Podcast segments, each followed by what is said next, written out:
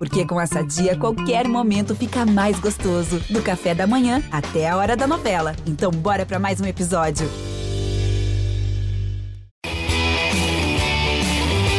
Vai partir Caldenúcio. Jogou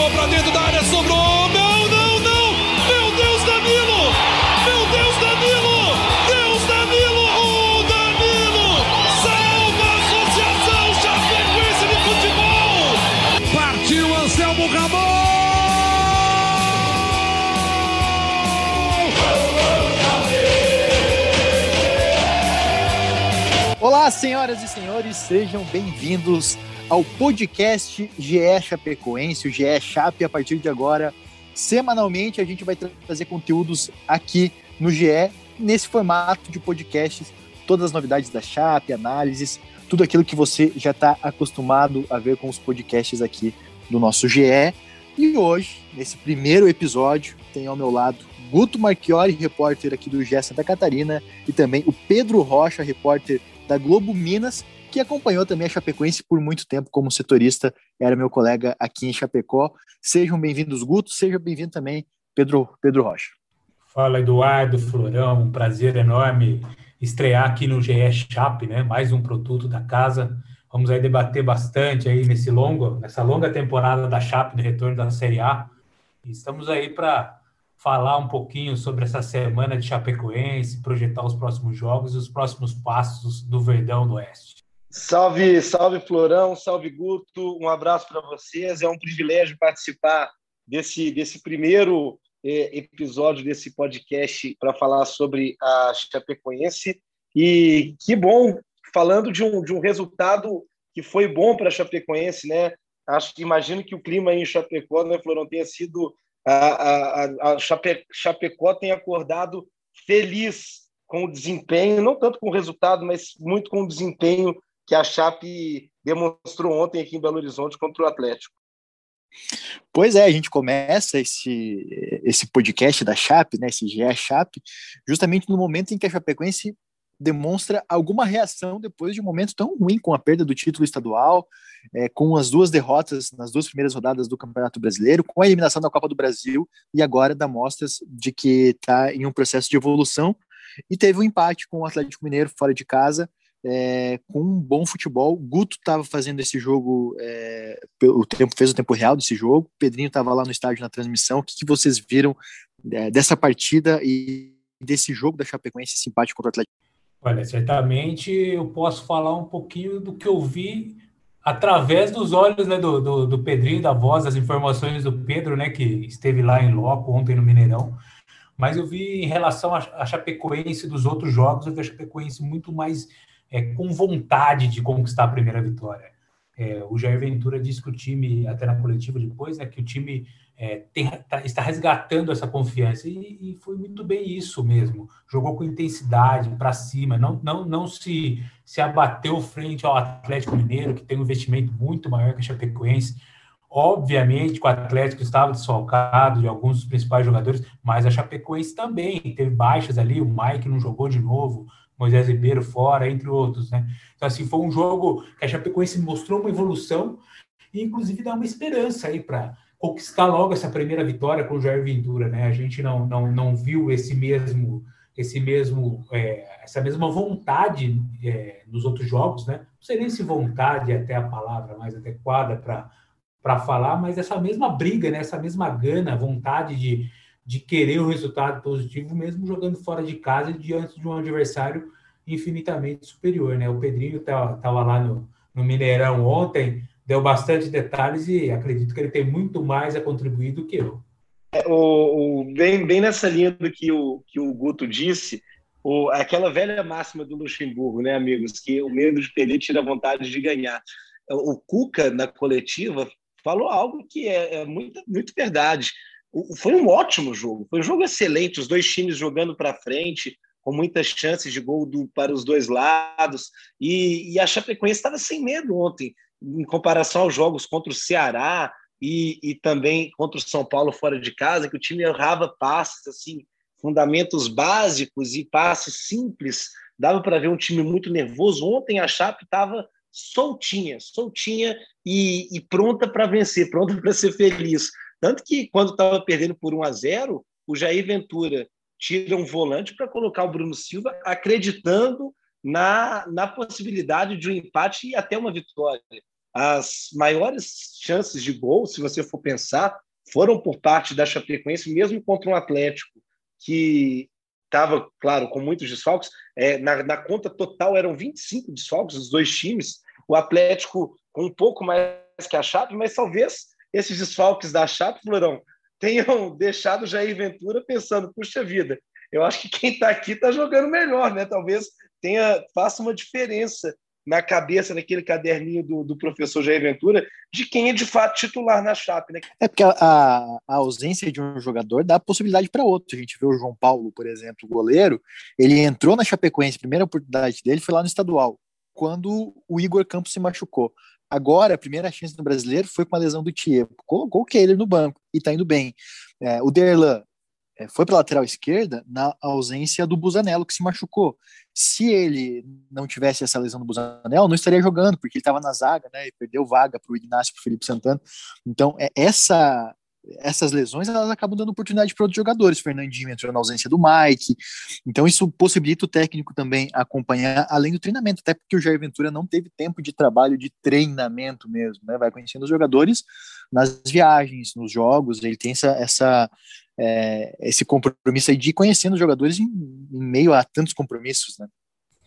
O, e essa pode, situação pode aí, Florão, é interessante porque a partir do momento que ele tiver de volta esses jogadores que estavam lesionados, né? E obviamente se mantivesse esses jogadores que estão jogando é, não se lesionarem, né? Porque a Chapecoense vive um problema aí com, com vários jogadores lesionados, muita lesão é, muscular, né? Então, assim, ele vai ter um grupo à disposição, um grupo é, de qualidade, né? De certa forma, de qualidade, e disposto a brigar por aquela posição ali de titular, e isso aí, a, a disputa interna por posição, faz a Chapecoense evoluir como equipe.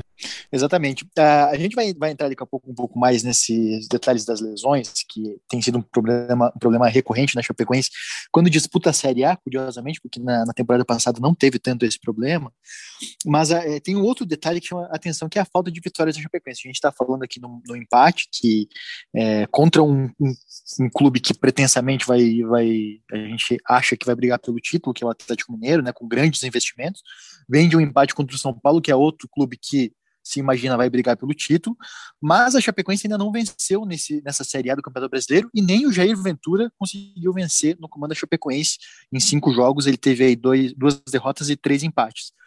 É, agora sim, a Chapecoense tá, tá perto aí de, de atingir um recorde, né? A, única, a única vez que a Chapecoense ficou tanto tempo sem, sem conseguir a primeira vitória no Campeonato Brasileiro foi lá em 2014, que venceu na sétima rodada apenas, foi o primeiro ano da Chapecoense na Série A por pontos corridos. Depois, em 2015, venceu na primeira rodada, 2016 e 2017 venceu na segunda rodada, e 2019 também venceu na primeira rodada. Em 2018, foi numa situação semelhante como agora, que também chegou na quinta rodada sem vitória. Mas naquela situação, o Chapecoense teve é, uma vitória na quinta rodada e três empates, né? Então também é, é a Chapecoense chegou agora na quinta rodada sem vitória, então fica esse essa preocupação. E como que vocês avaliam esse impacto que pode ter uma demora para conseguir essa primeira vitória naquilo que é, é, uma coisa que se fala muito no futebol, que é a confiança. Ontem a gente viu os jogadores errando gols que quando você está com confiança, igual o Perotti estava no Campeonato Catarinense, não vai perder, né? Não, não perde gol porque você está com, com a moral elevadíssima. Mas ontem Ravanelli, o, o, próprio Fernandinho, o Lima perdeu um gol contra o São Paulo também, cara a cara com o goleiro. Quanto que pode impactar aí uma, essa falta de vitórias também na sequência da o, chave? Ô, Florão, é, você falava do, dessas, desses inícios de Campeonato Brasileiro. 2018 foi logo depois da, da, da perda do estadual para o Figueirense, aquele início, perdeu de virada na estreia para o Atlético Paranense 5 a 1 jogando fora, é aquele início ruim do Gilson Klein que acabou trocando o comando, e acho que 2019 é a mesma coisa também com o Ney Franco, né? Quando a Chape vence a estreia contra o, contra o Inter, e aí depois o time começa a não achar os resultados. É, é, é uma questão preocupante porque o critério de desempate número um do campeonato é o número de vitórias, né? É claro que, é, que isso preocupa nesse sentido. Mas se você pensa no, no campeonato da Chapecoense, ela pegou o Bragantino, na segunda rodada o Palmeiras, na terceira o Ceará, na quarta o São Paulo e na quinta o Atlético.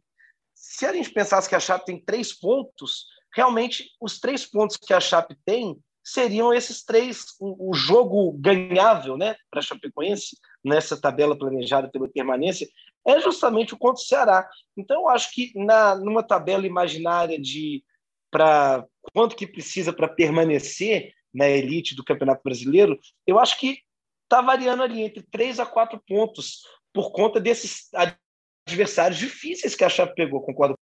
É, eu, eu penso mais ou menos igual o Pedro em relação ao, ao, ao, jogo ganhável ali que ele disse, certamente jogando em casa contra o Ceará, a Chape tinha que ter feito o resultado ali positivo, ganhado do Ceará, e certamente esses pontos que ela conseguiria fora de casa, contra o Atlético ontem, contra o São Paulo, dariam um, um gás a mais para ela, porque agora a Chape ela está correndo atrás do bonde já, né? Ela já já está ali na rabeira, não está na zona de rebaixamento, mas vai correr vai correr atrás do trem, né?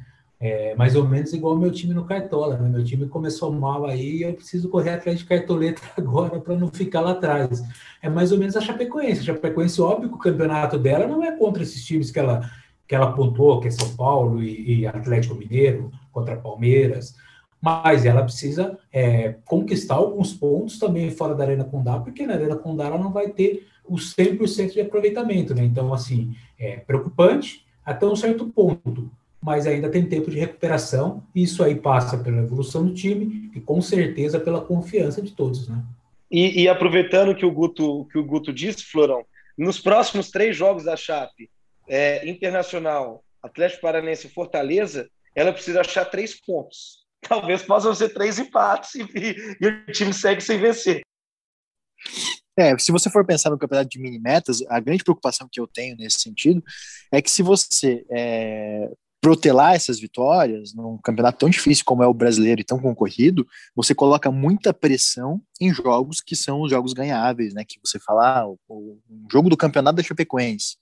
A gente não precisa ir longe, né? Juventude, América Mineiro, Cuiabá, que são os que subiram agora, é, é, o próprio Fortaleza, que a gente imagina que, que não vá se manter lá em cima por conta até da, da, da questão de investimento, Atlético Goianiense, enfim, é, eu acho que joga muita pressão para esses jogos. E num campeonato como esse, não dá para usar tanto do argumento do ah, não é um jogo do campeonato da Chapecoense, porque você não vai somar lá no final não vão avaliar os rebaixados só pelos jogos do próprio campeonato. É um jogo, é, é um campeonato que vai somar os pontos de todos os jogos. E a Chapecoense conseguiu roubar pontos importantes contra São Paulo e Atlético Mineiro, e daí vai precisar fazer o dever de casa contra o Ceará, contra o Internacional, um jogo ganhável aqui na Arena Condá, que já se provou na história, se a gente for avaliar a história de confronto, o Chapecoense ganhou muitas vezes no Internacional, então precisa evitar com que essa falta de vitórias gere uma pressão maior nos jogos que são os ganháveis, né? Precisa ter tranquilidade nessas partidas.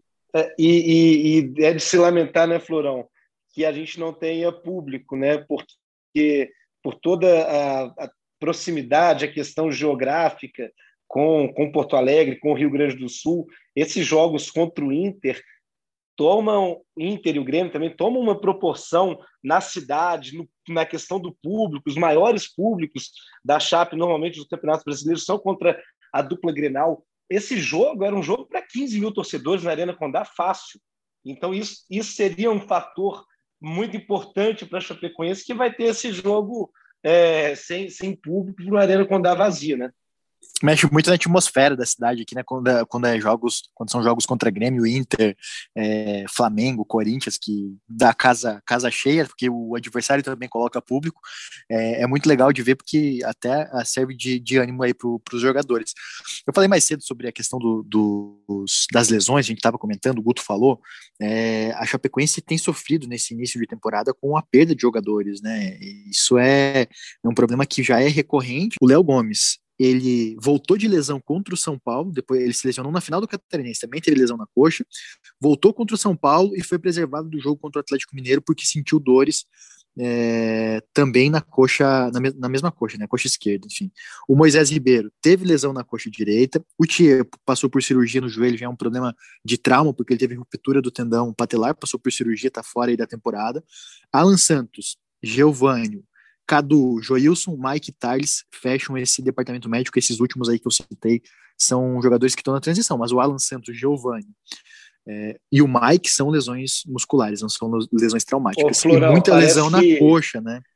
Parece que a gente está fazendo, vivendo aquele dia da marmota, né? Quantas reportagens você já fez sobre isso desde 2017?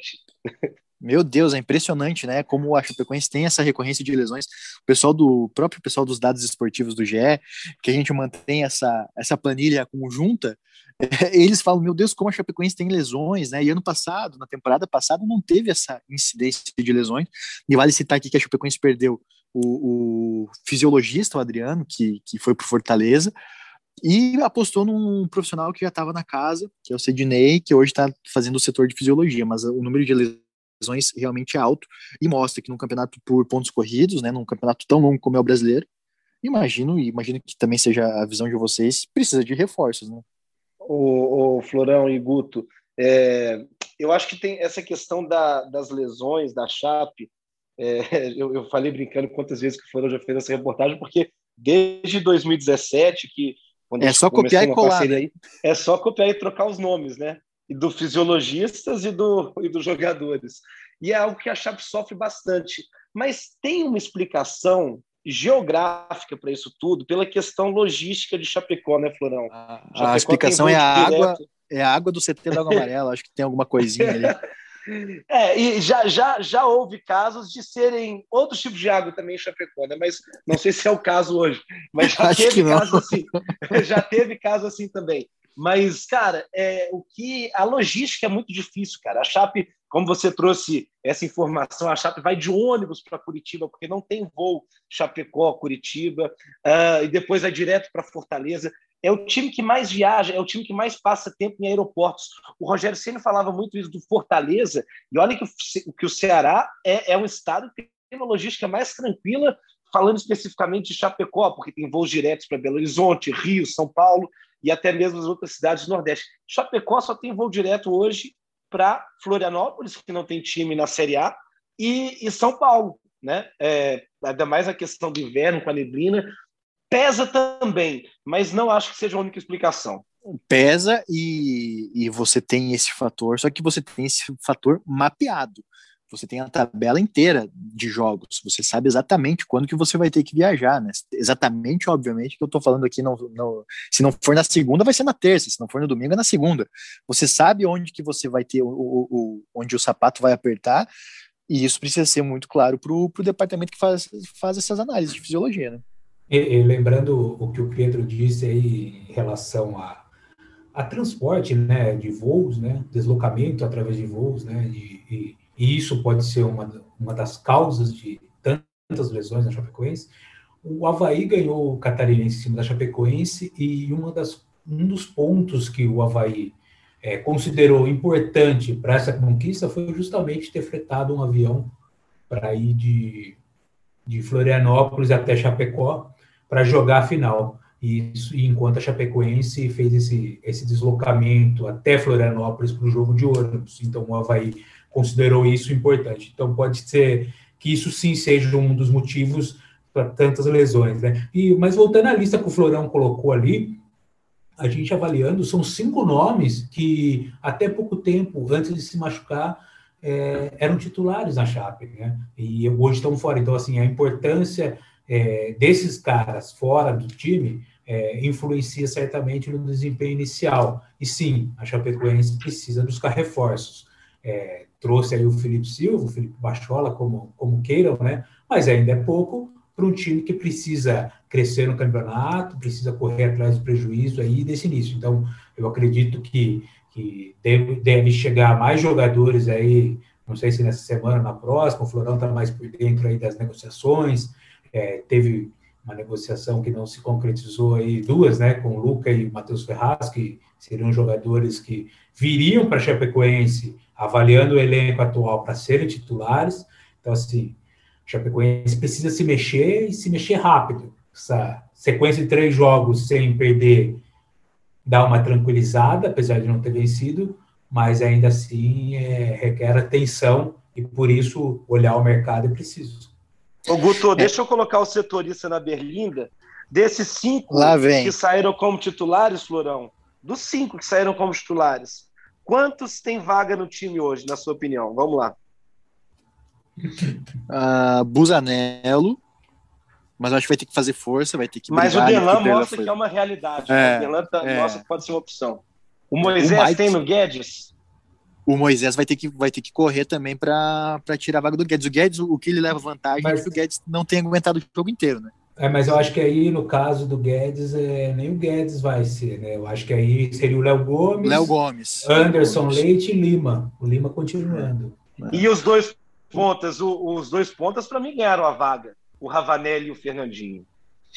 É, mas o Mike tem uma característica bem diferente, por exemplo, do, do Fernandinho, né? Ele é um jogador que por dentro ele vai bem, por fora ele vai bem, e ele é o líder de assistência da Chapecoense na temporada. Ele supera inclusive o Fernandinho.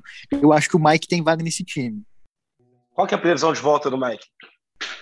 O Mike tá na, na transição, já ele deve voltar, não volta agora contra o Inter, provavelmente, mas deve voltar pro jogo contra o Atlético Paranaense.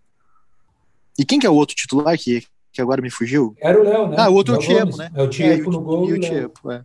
é. E o Léo Gomes eu acho que é titular também. Inclusive, dos reforços que chegaram para essa temporada, o Léo Gomes foi o mais consistente até agora. Só precisa ter uma sequência, né? Porque machucou, voltou, jogou, sentiu novamente. Me parece que é um jogador com, e o com Felipe, boas características. E o Felipe Baixola chega para ser titular também, né? É, mas o Giovanni chegou também para ser titular e não confirmou, é né? Então tem, tem que razão. confirmar em campo. O Felipe Bachola, mas é uma boa contratação, o Felipe Bachola, que é o perfil de jogador que a Chapecoense gosta, né? Que não está sendo usado em um clube é, cheio de questionamentos e vem aqui para recuperar o futebol que, que já demonstrou em outro momento. Inclusive o Luca era nesse perfil parecido. Já passou também, pela Chape, né, Florão? Passou e foi mal. passou e foi mal. Lá... Porque o pessoal cornetou, falou assim, esse cara já passou aqui na Chape, que quer de volta? Falou mal, né? Parece que teve, um... qualquer um, não. teve uma polêmica, né, que ele, que ele saiu quando ele foi pro Criciúma, ele falou mal de Chapecó, da Chape, teve isso aí, né? É, que ele era do Criciúma, veio para Chapecoense, daí quando ele saiu ele falou assim, ah, porque o clube não é, não é tão grande quanto o Criciúma, e daí gerou um, um mal-estar que não foi bem, mas ele era artilheiro no, no Criciúma, ele foi bem. E aqui ele ficou devendo, mas aqui ele jogava até mais como, como centroavante, era uma outra época de futebol, não tinha tanto esse jogador de beirado igual tem hoje, 4-3-3, isso daí era é, é, nem existia lá na Série C da Chapecoense, né? Isso foi em 2011, então faz bastante tempo. E agora também ele é muito mais maduro, muito mais experiente. Eu acho que tinha condições de ajudar. Agora eu vou dizer assim, o, tem uma, uma, uma questão dessa, dessa busca por reforços que tem pesado também. A Chapecoense recentemente demonstrou interesse em contratar um executivo de futebol. E o próprio departamento, o Mano Dalpiva, presidente eh, já confidenciou que ele gostaria de ter um outro, uma outra pessoa no departamento de futebol para dividir funções. E a Chapecoense está demorando nisso. Teve agora em Belo Horizonte, o Pedrinho tem acompanhado muito essa, essa questão também, né, Pedro? É, a Chapecoense chegou a fazer contato com o Klaus Câmara, que é ex-dirigente do, do Cruzeiro, do Grêmio, do esporte. Só que tem, tem que ser alongado isso, né? É, na visão de vocês, precisam do executivo também para nessa busca de reforços ou não? Acredito que para chegar aos reforços níveis de nível Série A precisa assim de mais uma pessoa ali com o Mano, né? O Mano, Neto e o, e o André hoje, mas precisa de um, de um, de um profissional ali, um cara que, que conheça o mercado. É, Neto, Mano e André, eles são, são pessoas ali, o Mano muito mais que, que o André até conhece muito mais ali da, do, da interna, né, da parte interna da coisa, mas é, olhando para o mercado e olhando para uma série A, é, é necessário sim um, um, executivo, um cara que divida as responsabilidades ali e que tome frente para ajudar nessa captação de, de jogadores que, que, a Chape precisa, né? É óbvio que tem muita aquela oportunidade de mercado, né? Jogadores que não sejam tão, tão valorizados, tão caros, mas que, que podem chegar e, e vestir a camisa e jogar, né? Como é o caso aí do, do Felipe, que já foi falado por vocês. É, eu acho, eu acho, Florão, que o Neto ele tem um trabalho muito importante na Chape na questão de captação de recursos, é, na questão do relacionamento com a comunidade, do nome da Chape, ele, ele tem essa função muito importante. O, o André tem a função dele importante na análise de desempenho, e o Mano, ele é cargo eletivo, ele foi eleito, então ele não pode ser, inclusive, remunerado por isso. falta um executivo para que blinde esses, essas figuras para exercerem as funções deles com mais tranquilidade. Por isso, assim, num futebol a nível de Série A do Campeonato Brasileiro, é inconcebível um time não ter um executivo no quase na metade da série. É, eu concordo, e até para a divisão de funções, né? Porque é muito curioso como dentro do departamento hoje, nenhuma função se sobrepõe à outra, né? É, você citou os três e, e, fez uma análise bem bem coerente com a, com a realidade, bem verossímil com o que realmente é. Assim, o André é um cara que conhece muito dos jogadores, é, encontrou, inclusive quando era profissional do Havaí, encontrou no futebol de Vars ou em clubes menores jogadores que despontam hoje, como Rafinha do Leeds. É, humano, que tem um conhecimento também é, vasto aí na questão de for, formatação de contratos e, e tem até, até, algum relacionamento com, com outros profissionais, e o Neto, que é um cara que é da bola, né? O Neto é um ex-jogador que ama a Chapecoense e que também tem essa questão de saber o que está passando na cabeça do atleta, que muitas vezes está faltando a confiança. Então, só que falta o cara para amarrar esse essa corda aí, né, de ir lá e dar o, o nozinho e até para o trato interno, por exemplo, assim, essa questão, ah, o, a Chapecoense está com muitas lesões, com muitas, tá com muitas lesões. O que, que é? É falta do fisiologista? Precisa ter a pessoa que faça essa avaliação. E eu acho que isso passa muito pelo executivo, porque não é só contratações né, de reforços jogadores, é uma toda uma avaliação de um setor, é o, é, é o supervisor que, que você vai estar no seu guarda-chuva, é a pessoa que faz a, que redige os contratos, é a pessoa enfim, é uma gama de, de, de, funções ali do staff, é o massagista, é tudo, tudo isso que precisa, que passa pela mão do executivo, né? Ô Florão, até porque a gente já passou da época que tinha o, a figura do Cartola, né, que tomava conta de tudo, né, seja do clube social e do futebol, né, é, já foi épocas de, no final da década de 90 até metade dos anos 2000, ali, 2000 até 2010, aí a gente tinha aquela figura, né, do presidente que tomava conta de tudo no, no passava por ele e ponto, né? Hoje não, hoje a gente já não tem mais isso, já já está ultrapassada essa situação. Então é, é o momento sim da Chapecoense, é como o Pedro falou, né? Um time de Série A tem que ter um executivo e a Chapecoense aí está demorando para se definir. Para fechar todas, gente, qual é a sensação que vocês têm? É, qual é a sensação que essa Chapecoense passa para vocês? A gente já falou que é um time em evolução. É, e onde que vocês imaginam que a Chapecoense pode chegar e, Façam um apanhado geral da sensação que vocês têm com essa Chapecoense. Olha, eu acho que a Chapecoense ela tem condições de, de alcançar o objetivo que ela se dispõe, né? Que, ela, que é o, a permanência na Série A hoje, né? Sem dúvida nenhuma. Porém, aquilo que a gente já debateu ao longo dessa edição, que vai precisar reforços, vai precisar muito mais evolução do que o time já demonstrou nessas partidas com Jair Ventura e, acima de tudo, mais confiança. Ainda assim, é um time que está em reconstrução, perdeu muitos jogadores por lesão, é, vai, vão chegar de jogadores. É um time ainda que não está formatado ao que o Jair Ventura quer, mas é um time que mostrou que tem condições de continuar a caminhada na busca do objetivo, que é a permanência. Acredito que é isso que a Chapecoense vai brigar, vai, vai tentar até o fim do campeonato. Não vejo a Chapecoense é, arrancando é, com vitórias consecutivas ali, que, que vislumbrem uma possibilidade de, de alcançar uma Sul-Americana. Não, a Chapecoense, o campeonato dela é contra o rebaixamento e é isso que tem que focar. Né?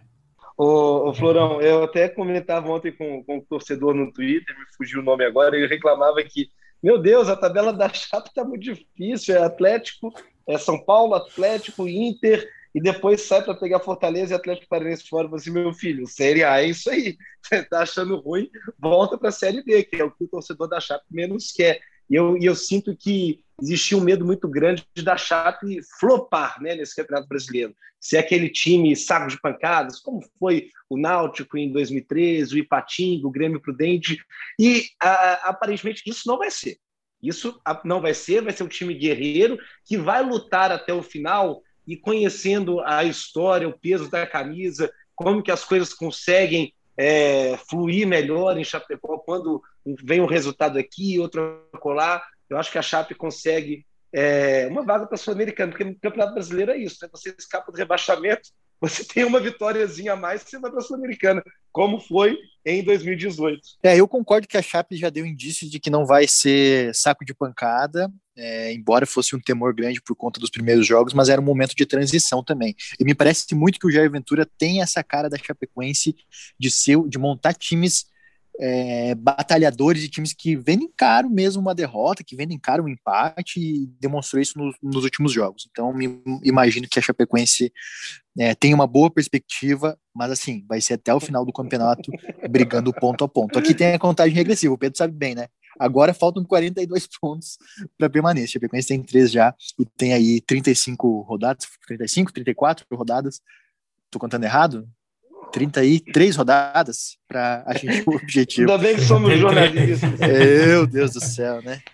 É, mas é isso. Gente, vamos encerrar então. Eu vou agradecer é, Guto, Pedro, façam suas considerações finais nesse primeiro episódio do, do GE Chap para o nosso torcedor verde-branco que está aqui ouvindo. Ah, é um prazer, né? Como a gente já falou aí, estar aqui nesse podcast, esse novo produto da Chap, falando de Chap. É, representante de Santa Catarina na elite do futebol brasileiro. Então, vamos aí, o primeiro episódio de muitos. Vamos ver se lá no, no, no final do campeonato as nossas projeções se concretizem, né? Sejam, serão concretizadas. Aguardemos. Como o Florão bem disse aí, matemática, né? O forte dele, pelo visto, faltam 33, 34, 40, é 33, né? Depois... Depende do ponto de vista. Rodada a gente debate de novo para saber. Valeu, galera. Um prazer, hein? Valeu, meus amigos. Um prazer falar com você. Sempre bom falar de Chapecoense, esse time que tem ali no, na entrada da Arena Condado, né? Aqui não existe o impossível. E para quem achava que a Chape seria o saco de pancadas, muita gente tinha falado que seria os grandes sacos de pancadas desse campeonato brasileiro. Se acho que já aos poucos vai queimando a sua língua. Florão falou aí 42 pontos faltam. Cara, eu acho que 41 escapa já, viu? Então 40, 39, 38 Hashtag faltam 38 pontos, Florão. Um abraço, meu amigo. Valeu, gente. E você que está ouvindo, você pode mandar sua sugestão, só você nos encontrar nas redes sociais, meu arroba é o Dudu Florão. Abre o microfone aí, rapaziada. Fala o arroba, arroba de vocês também lá no Twitter. Novaes Rocha, arroba Novaes Rocha. Arroba Guto Marchiori. Quero entender até hoje como é que o Guto tem o selinho azul lá no, na rede social do Passarinho. Passa um pouquinho de seguidor que aí eu, eu te conto. É... Muito bem, gente. A gente volta então é... a cada semana trazendo as novidades aqui da Chapecoense lá no ge.globo podcast. Você acompanha toda a cartela, toda a gama de podcasts do Globo Esporte e fica também sempre ligado que está rolando lá o GE Chape. Até a próxima edição.